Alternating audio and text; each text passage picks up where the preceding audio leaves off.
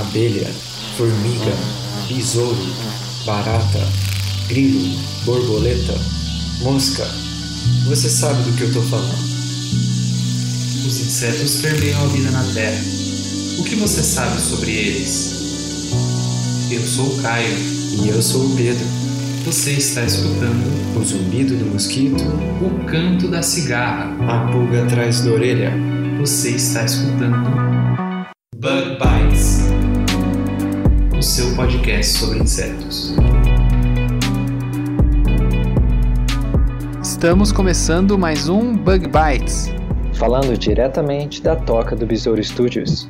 E essa semana nós temos mais um episódio especial, o Pergunte ao Bug Bites, com a participação especial da nossa amiga Fabi, do site Conversando com a Ciência. É isso aí, produção. Mas antes disso, eu gostaria de lembrar quem está escutando o bebê pela primeira vez de seguir o Bug Bites em todas as redes sociais. Eu sigo e até assinei Bug Bites para escutar no meu celular. E o melhor, sem pagar nada. Quem quiser aprender, como faz, hein, Caio? Bom, Fabi, quem quiser aprender é só acessar bit.ly barra assine o bebê e ver lá o tutorialzinho que eu fiz lá no YouTube.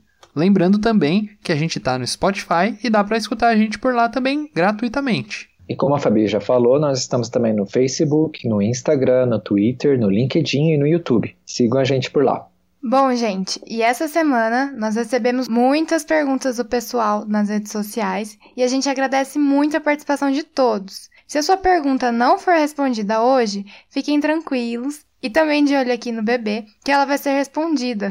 o episódio ficou um pouquinho longo, então nós temos só dois recadinhos e não vai ter curiosidades essa semana. Qual vai ser o primeiro recadinho, hein, Fabi? Bom, gente, eu já participei aqui do bebê duas vezes. No Em Sete Perguntas, episódio 24, e também no especial de Halloween, episódio 29. Eu queria pedir, para quem não conhece o CCC, dar um pulo lá e conhecer meu trabalho também. É facebook.com barra conversando com a ciência. E eu vou deixar o link lá no site do Bug Bites e na descrição também, tá bom, pessoal? E Caio, qual vai ser o segundo recado?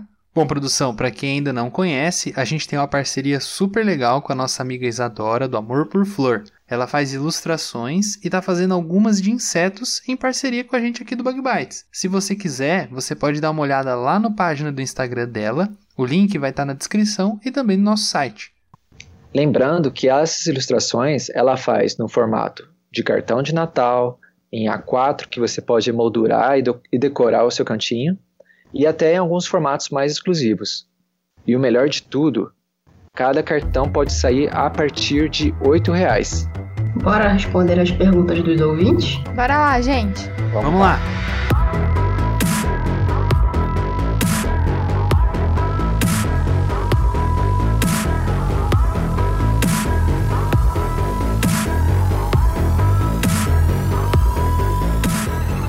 E vamos então começar mais um Pergunte ao Bug Bites. A gente teve perguntas no Facebook e no Instagram. E a gente vai começar então com as perguntas do Facebook. O usuário Adriel Natu perguntou pra gente o seguinte: Quanto tempo que dura o processo de evolução da borboleta desde lagarta? Fabi, o que, que você encontrou para essa pergunta? tempo de, de evolução da borboleta para lagarta ela pode variar, às vezes até um ano para virar uma borboleta. Então a transformação ela acontece nas quatro fases: tem o ovo, a larva, a pulpa, o estágio adulto. O início do ciclo começa com os ovos que são postos pelas borboletas, geralmente em folhas de planta, mas ele pode variar dependendo da temperatura, da alimentação. Muito legal. É, tem, temos também no, no nosso grupo pessoas que trabalham com mariposas, né, produção? Qual que é o tempo mais ou menos de desenvolvimento para as mariposas que você trabalha? Então, as mariposas que eu trabalho, a Spodoptera frugiperda, né, que é a lagarta do cartucho, elas são bem rapidinhas e o ciclo inteiro delas, de ovos até adultos, demora no máximo 28 dias, 30 dias, né, no laboratório. E isso é principalmente, né, porque se você for fazer uma criação no laboratório, você vai ter a temperatura correta, controlada, a umidade, o tempo de exposição à luz que esses animais vão ter. Então, geralmente dura esses 28 dias, né, produção? Porque vocês controlam exatamente todos os parâmetros para que o desenvolvimento delas seja assim e vocês consigam agendar todo o uso que vocês vão ter desses insetos, né? Sim, pode variar bastante no campo, inseto, condições climáticas, disponibilidade de alimentos, tudo isso influencia. Tem até mariposa e borboleta, né, que hibernam. Aí, nesse caso, o tempo de desenvolvimento pode ainda demorar muito mais, né? Sim, é verdade. Muito legal. E a próxima pergunta vem do João Gabriel Tardim de Moraes, e ele mandou essa pergunta tanto no Facebook quanto no Instagram. E a pergunta é a seguinte: Caio, Pedro e produção. Acho que seria muito legal explicar um pouco para os ouvintes a forma como os insetos interagem entre si e como eles fazem para encontrar seus alimentos, principalmente no caso dos insetos herbívoros e suas interações com os voláteis das plantas. Acho que seria muito legal de se aprender. Caio, responde para o João Gabriel como que funciona isso.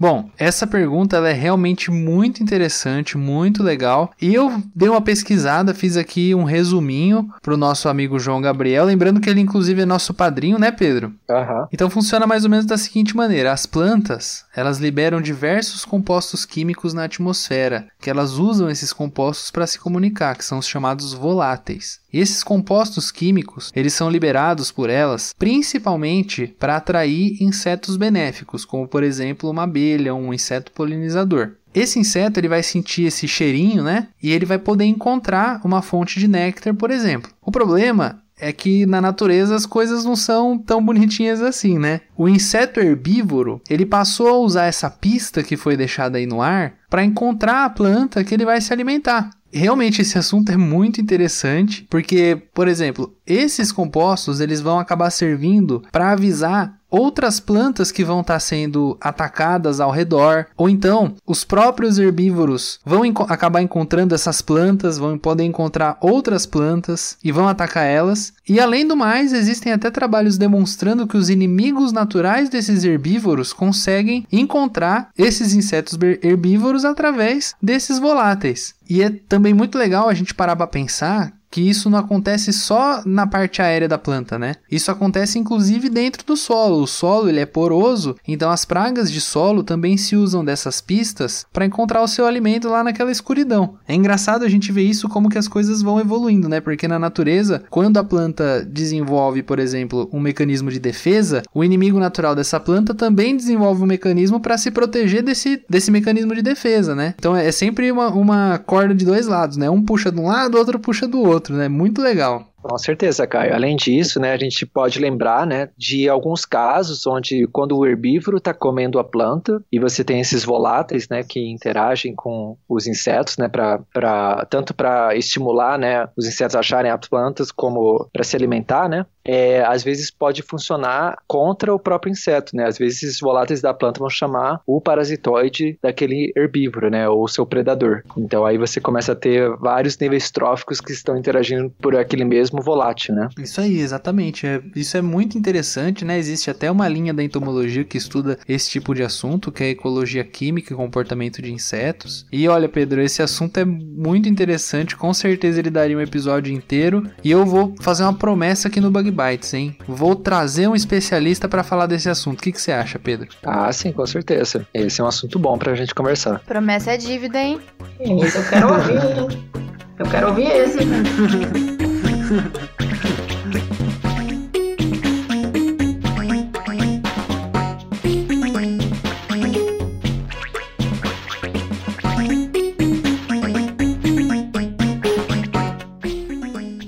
o Felipe Monteiro também mandou uma pergunta e a pergunta foi a seguinte: Quais as diferenças das vespas para as abelhas? Fabi? Bom, tem algumas diferenças, apesar de elas serem bem parecidas. É, elas são classificadas no, no mundo dos insetos como himenópteras, porém as famílias são diferentes. É a Apide, que é das abelhas, e a Vespide, que são as vespas. E existem inúmeras é, espécies de abelhas, chega a cerca de 20 mil. E de vespas fica entre 5 a 10 mil espécies. Uma outra diferença bem visível está na posição das asas que a das vespas, é, que também são conhecidas popularmente como marimbondos, é, elas são apontadas para cima. E ao contrário, as asas das abelhas, elas estão sempre na horizontal. O corpo da abelha também é totalmente diferente da vespa, que ele é bem mais robusto e bem peludo, enquanto que a vespa possui uma, uma cintura mais fina e o corpo mais brilhante com bem menos pelo. É, outra diferença é a ferroada entre da abelha e da vespa. O ferrão da abelha ele é como se tivesse dentinhos e por isso é uma única abelha ela pica uma vez só, enquanto a do da vespa ele é bem mais liso e isso possibilita que ele ferroe várias vezes. Isso entra até naquele caso interessante, né, que é a grande maioria das abelhas que dão uma ferroada, geralmente elas morrem, porque graças a todas essas reentrâncias que tem no ferrão dela, quando ela dá uma ferroada, ela acaba deixando uma parte do abdômen dela lá, na coitada da pessoa que foi picada, né? Eu tomei uma picada recentemente de abelha e dói pra caramba, viu? Deus que me livre. dói muito, né? Eu também já tomei uma ferroada de, de abelha e Nossa. não é legal, não. Bom, e tem também o caso das vespinhas, né? Essa vespa que essa o Felipe Monteiro está dizendo, né? Provavelmente ele está dizendo aquela vespa que é mais parecida com a abelha mesmo, mas existem outros himenópteros, né, que a gente costuma chamar de vespinhas ou de vespas que não são necessariamente esses marimbondos que são popularmente mais conhecidos, né? Mas essa pergunta é muito legal. Olá pessoal, aqui é o Pedro do Futuro, interrompendo um pouquinho o seu episódio, só para complementar um pouquinho o que o Caio e a Fabi já falaram, mas ficou uma parte que a gente esqueceu de falar, é que a gente está aqui definindo Vespa, né, no sentido mais, mais estrito da palavra, que seria aí os indivíduos na família Véspide, como a Fabi, a Fabi já falou. Mas só que Vespas em geral, né, são muitas famílias e na verdade são centenas de milhares de espécies que compõem esse grupo que a gente conhece como vespas. E se a gente sai da família Véspide, né, que é onde estão as vespas sociais, a gente vai encontrar muitas vespas solitárias, né, como por exemplo essas que caçam tarântulas, né, são umas vespas bem grandes, né. Tem outras vespas que são parasitoides e no grupo de parasitoides você tem uma grande diversificação de indivíduos, né. E você tem tantos as vespinhas pequenininhas, né, que, que são como as que o Caio trabalha, que aí você precisa de uma lupa para trabalhar com elas, até vespas que são grandes grandes mesmos e não deixam de ser parasitas também. Então, só que a gente queria só adicionar essa informação para não ficar parecendo que vespas são apenas indivíduos da família Véspide. Agora, voltando para o nosso episódio.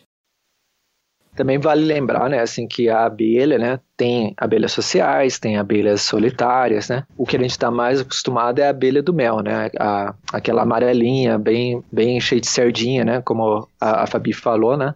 E que a gente encontra bastante nas flores e tal, em, em, ambiente urbano. Já as vespas, a gente tem meio que um medo delas, né, pelo ferrão que é doído e tal. É, elas são predadores muito importantes na cadeia trófica também. Bom, então vamos agora para as perguntas do Instagram. Alguém quer complementar? Não, tudo bem.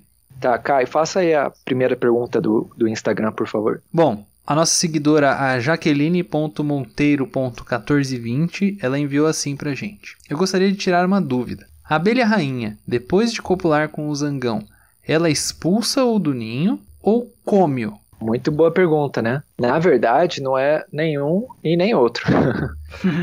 o zangão, ele tem um papel muito interessante né, nas abelhas, que é né, a, a função de reprodução, mas ele tem só essa função. Então, geralmente, após a cópula, o zangão ele morre. E uma das razões é porque a cópula é bem traumática para o zangão. Ele perde parte do seu aparelho reprodutor durante a cópula. Mas a parte do aparelho reprodutor que fica na rainha serve talvez para é, impedir o esperma de outros zangões já que uma rainha pode copular com um ou vários zangões. Isso é muito interessante, né? Porque o zangão ele faz isso justamente para ele garantir que ele passe os seus genes para a próxima geração, porque é justamente isso. A rainha normalmente ela vai procurar, ela pode procurar, né, mais do que um parceiro sexual. Então, o zangão ele chega a dar a vida dele para que ele consiga passar os seus genes para a próxima geração. É muito legal. Sim. O zangão, né, é, para quem nunca viu, né, ele parece com uma abelha normal, né, pelo menos para abelha do, do, mel, né, parece com essas abelhas que a gente vê na flor, só que ele tem uns olhões bem grandes, assim, é bem, bem legal de se ver. E esses olhos maiores, né, auxilia no voo e é também é importante salientar, né, que a cópula, né, entre a rainha e o zangão acontece no meio do voo. Então, além de tudo isso, o aparelho reprodutor do zangão tem umas espécies de ganchinhos, para ajudar a fazer a cópula durante o voo. Muito legal mesmo. Sem dúvida, eu acho que também as abelhas dariam um ótimo episódio, hein, Pedro? Ah, com certeza. A gente está tentando aí já há algum tempo, né, convidar ó, alguns especialistas de abelha. Vai sair o episódio, uma hora sai. Com certeza.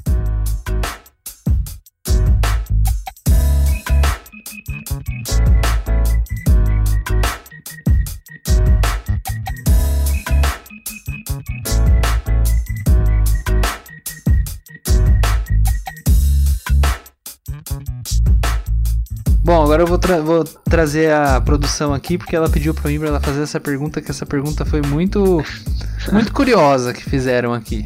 Qual que foi produção? Gente, o Ismael BDO fez a melhor pergunta de todas. Ele perguntou: Gente, mosquito peida? E se peida, ele ganha velocidade quando voa? Já me fizeram essa em sala de aula. Ah, essa, essa pergunta é muito boa mesmo. Eu olhei aqui, né, porque eu também fiquei curioso, né? Faz sentido se a gente for pensar, né, o que, que são os gases, né? Isso é o, o produto da digestão, né, que, que acontece no trato digestivo. E essa digestão, né, vai produzir gases, tem que sair por algum lugar, né? e eu olhando aqui na internet, eu encontrei realmente que tem insetos que têm realmente o poder de flatulência. Como, por exemplo, o crisopídeo, né, que é um neuróptera da espécie Lomamia latipenis. A larva desse inseto produz um gás que é tão mal cheiroso, na verdade eu não sei se é mal cheiroso, mas é um gás tóxico, que faz cupins desmaiarem. pois é, esse achado ele foi publicado em 1981 na revista Nature. E a história é que essa larva, né, as larvas de, de neurópteros, né, algumas pessoas conhecem como bicho lixeiro, né, são até bem importantes né, em controle biológico, é, elas são predadoras. Nesse caso específico da espécie Lomamia latipenis, esse, essa larva ela preda cupins. E ela usa, ela parece que ela aponta o seu abdômen para a cabeça do cupim, balança algumas vezes, o cupim parece não se afetar, mas depois de alguns minutos ele cai desmaiado. E aí, então, ele é predado pelo, pela larva do, do, desse crisopídeo. É uma flatulência silenciosa, né? Demora. tá Pois é. louco, hein? Mas, mas- mas não tinha um, um poder melhor pra ele ter? O poder dele é soltar um pum. Tanto eu, eu, hein? Que isso? Mas é interessante, assim, que esse artigo, né, apesar de ser publicado numa revista de respeito, né, como a Nature, parece que até hoje não conseguiram reproduzir esse experimento. Então ainda não se sabe como que é produzido esse gás, que gás tóxico que é esse, mas foi publicado, né, passou por, por peer review. Fica aí a dúvida se, se é um, fenômeno observado por sorte ou se realmente ele é uma coisa que acontece o tempo todo, né?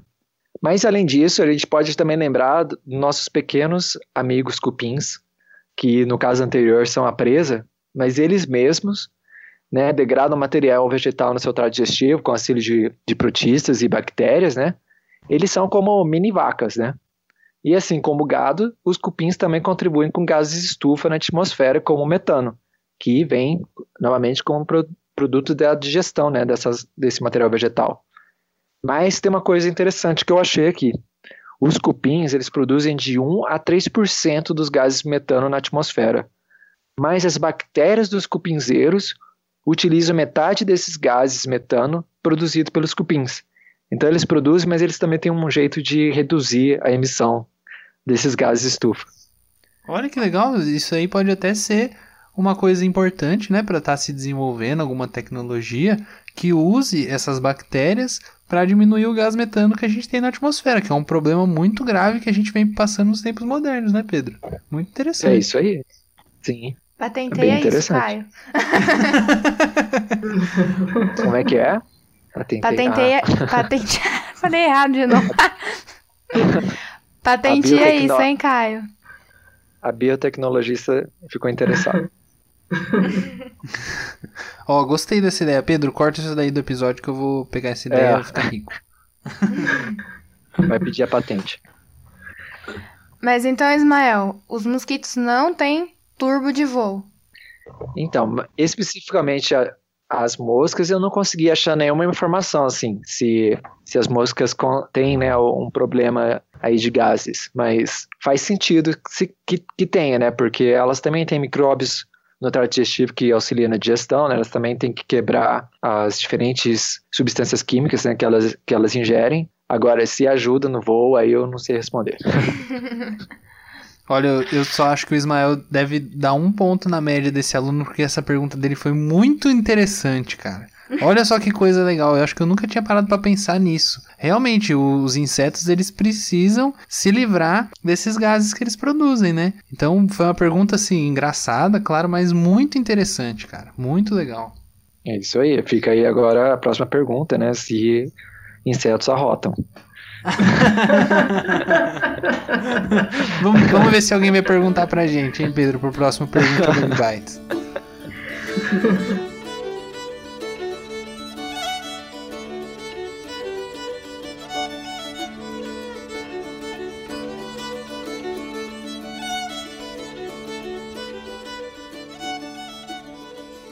Quem quer ler a próxima pergunta?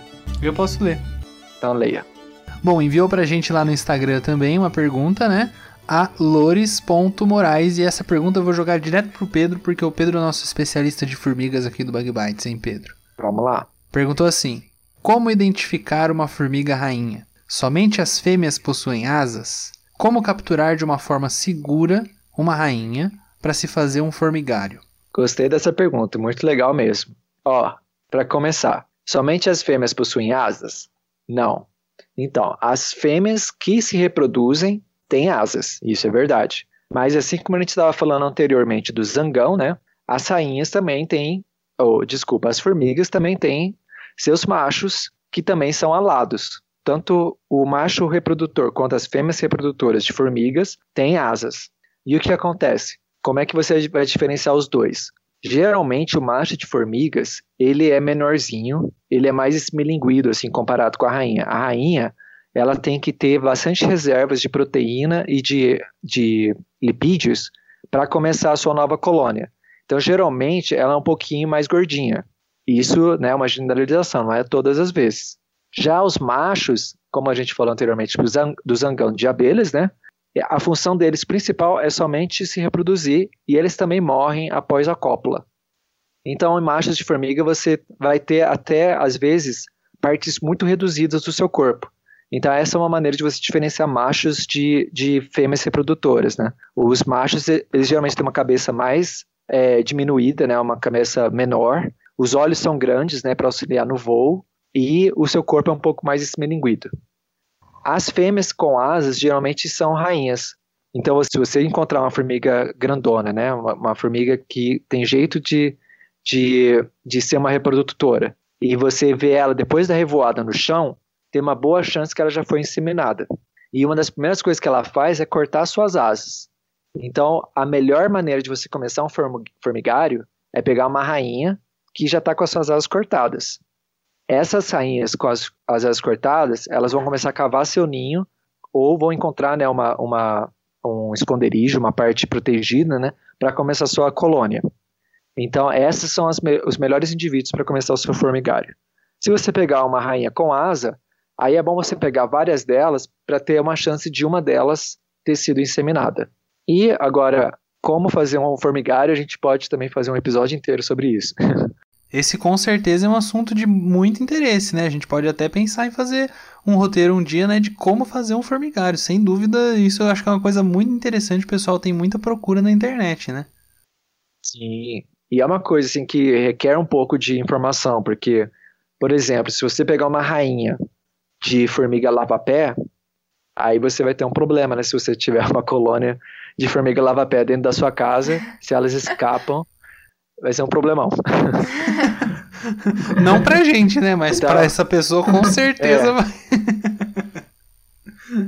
Agora, se você pegar uma colônia de formiga cortadeira, por exemplo, ou, ou de, de, formigas carpinteiras, né? Que são mais dóceis, assim, entre aspas, e mais legais, né? De você criar para ver o desenvolvimento de uma colônia, aí vale a pena. Só que, então, vamos deixar isso para um episódio todo no futuro, aí a gente conta, talvez, direitinho como que, que manda o formigário, que formigas são melhores. E a gente tem que ver também a legislação, né? Que eu não faço ideia de como é que é a legislação é, fora do laboratório, né? Será que é permitido criar formigas? Acho que sim, né? Tem formiga na parede de toda a cozinha, né? Então, Provavelmente. vamos, vamos, é, vamos deixar para outro tem episódio. que procurar mesmo. É isso aí. Bom, seguindo então aqui nas perguntas do uh, Instagram, o usuário Andrei ALMS, Andrei, Andrei Almeida, ele pergunta o seguinte: Existem insetos marinhos? Fabi? Olha que depois de uma pesquisa, até que existem, não que eles vivam dentro do, do oceano não, mas eles vivem ali naquela zona mais mais para fora, mas vivem em água salgada sim. É, tem uma variedade enorme de, de insetos, chega de 250 a 350 espécies diferentes. É, os insetos da família Guerridae representam uma das poucas a viverem em mar aberto, tá? em climas tropicais e subtropicais. Outras espécies, como o besouro da família Staphylinidae, vivem nas costas, mais protegido das, das águas é, marinhas. E os que vivem mais próximos da praia são as moscas, que preferem águas costeiras. Então, os besouros eles preferem mais a zona entre marés, vivem em climas marinhos é, também raramente en, entre entram em contato com a água, eles preferem viver mais em buracos. Então, os insetos marinhos por, é, possuem hábitos alimentares variados, se alimentam de zooplâncton, ovos de peixe, peixes em estado de larva e organismos similares da superfície da água. Então, assim, é, realmente existem insetos marinhos, sim. Olha que interessante, eu não, eu não sabia disso. Eu sabia de alguns insetos assim que é, em área de praia, né? Tem em água estagnada, né? Que fica ali no costão rochoso e tal. Pode ter algumas, alguma, alguns dípteras, né? Que, que se desenvolvem naquela água. Bem interessante. Eu também achei, quando eu vi a pergunta, eu já fui logo pesquisar e achei muito interessante até a resposta que realmente existe, né? Muito legal. Muito boa essa pergunta. O pessoal tá me enviando umas perguntas muito legais aqui para nós, hein, ó. Parabéns. Sim. Então, de parabéns mesmo. Gente, eu vou ler a próxima pergunta e vou responder ela. é, o Varangian underline Juan, Juan Rocha, pergunta no Instagram: Como funciona o sistema imune de insetos? Então, os, os insetos, eles têm sim um sistema imune a gente geralmente aprende né, em aulas de entomologia que eles têm pelo menos um sistema imune inato. E são capazes de se, de se defender de doenças, né? E tem células imunes que são análogas às nossas. Então, por exemplo, vocês têm alguns, algumas células que são chamadas de lamelócitos, né? Que vão caçar, por exemplo, os patógenos que estejam invadindo o sistema, né? Mas, apesar de que a gente sempre aprende que não existe um sistema imune adaptativo em insetos, isso tem mudado nos anos mais recentes, porque tem se, se uh, descoberto que insetos, na verdade, têm sim a capacidade de aprender, né, entre aspas, a identificar patógenos, patógenos e se defender deles que é a definição né, de um sistema imune adaptativo. E é o, o, que acontece, por exemplo, quando a gente toma uma vacina, né? Quando a gente toma uma vacina, as nossas células imunes aprendem a identificar aquele patógeno, né, que está um pouquinho mais enfraquecido, são apenas partículas, né, daquele patógeno. E insetos quando eles são também tratados com espécies de vacinas, né, eles também respondem melhor a doenças. Então é bem interessante que essa área também está mudando muito nesses últimos anos, né? E está agora, nesse momento, sendo descoberto mecanismos novos de sistema imune adaptativo em insetos. A gente vai deixar um link para um artigo bem interessante sobre esse assunto que foi publicado recentemente na PNAS.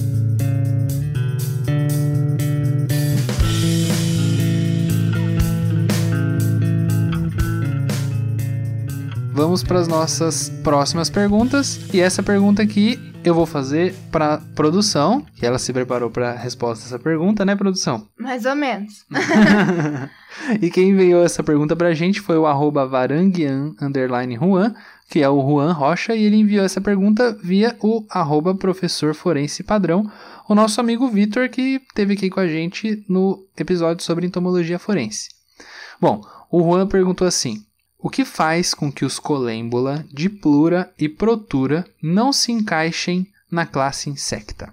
Então, Juan, quando a gente fala da parte taxonômica, sempre dá muito o que falar, né? Mas basicamente, colêmbula, diplura e protura, juntamente com insecta, eles se encaixam dentro de hexápoda, que são aqueles artrópodes que possuem seis pernas, ou seja, três pares de pernas. A questão é que, diferentemente de insecta, colêmbula, diplura e protura, é, que eles estão dentro de entognatas, eles são ápteros, ou seja, eles não possuem asas. Mas aí você pode se perguntar, mas ó, formiga que é um inseto também não possui asa. A questão é que, ao contrário dos insetos, mesmo aqueles que não possuem a asa, eles derivam de antepassados com asa. Isso os insetos, né? As formigas, elas derivaram de um antepassado que tinham asas. Esses entognatas, eles não possuem nem seus antepassados possuíam. Além disso, os colêmbula de pluriprotura, eles possuem uma estrutura bocal bem característica que não se encaixa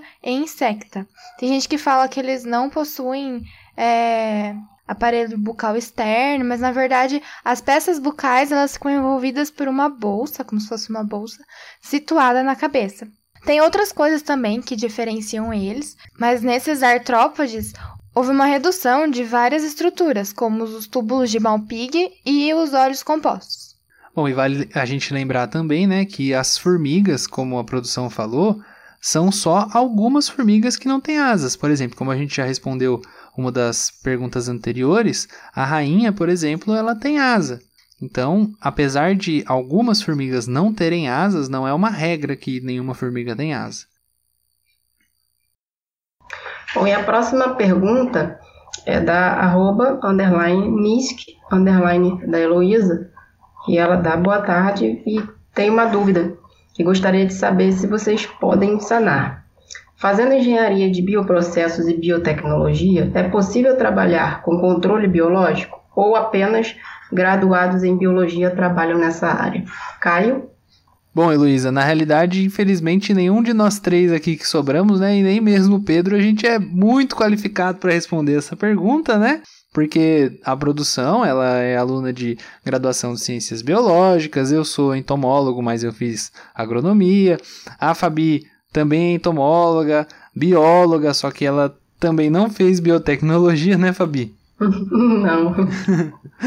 Só que na realidade a gente conversou com a nossa amiga Ayara Donadão Preto, ela conversou com a gente no nosso episódio número 20, que foi um outro em sete perguntas, né, que é a biotecnologista em sete perguntas, e pelo que ela conversou com a gente, sem dúvida é possível sim. Os cursos de engenharia de bioprocessos e de biotecnologia, eles vão formar um aluno para que ele trabalhe com diversas áreas da biotecnologia.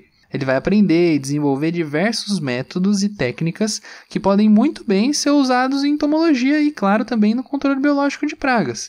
Mas o ideal para você, Luísa, seria que se você quer seguir ou pretende seguir essa área, essa carreira, você tem que pensar em trabalhar nessa área, ou seja, buscar grupos de estudo, laboratórios que são dedicados ao assunto e quem sabe fazer uma iniciação científica, um estágio, esse tipo de coisa em um laboratório que trabalha com controle biológico de pragas. Se você tiver interesse em trabalhar com entomologia, dá uma olhadinha nesse episódio do Em 7 Perguntas, a gente vai deixar o link também lá no nosso site, ou então você consegue encontrar facinho aí no seu agregador. Esse episódio é o episódio número 20, certo?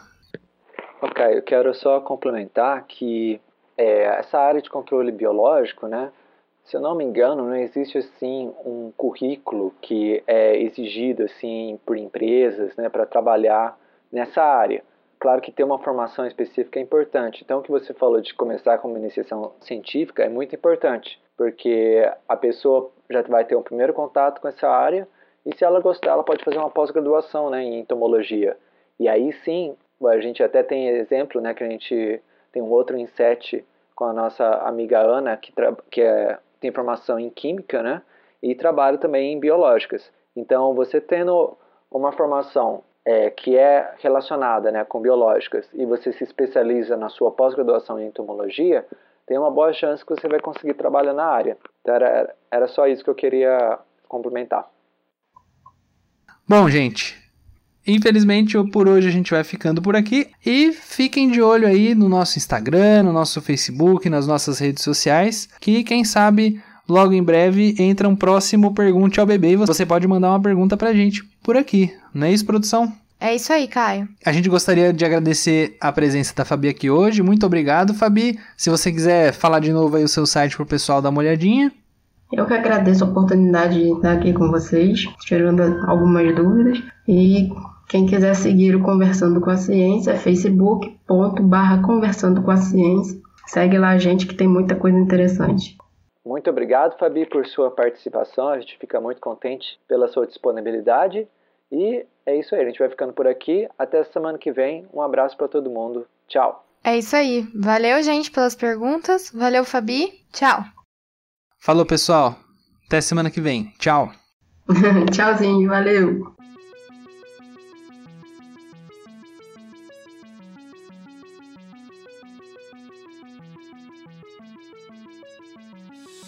O Bug Bites é um projeto de divulgação científica relacionado aos insetos e à entomologia. Nosso conteúdo é produzido por especialistas da área e de acesso gratuito nas mais diferentes plataformas.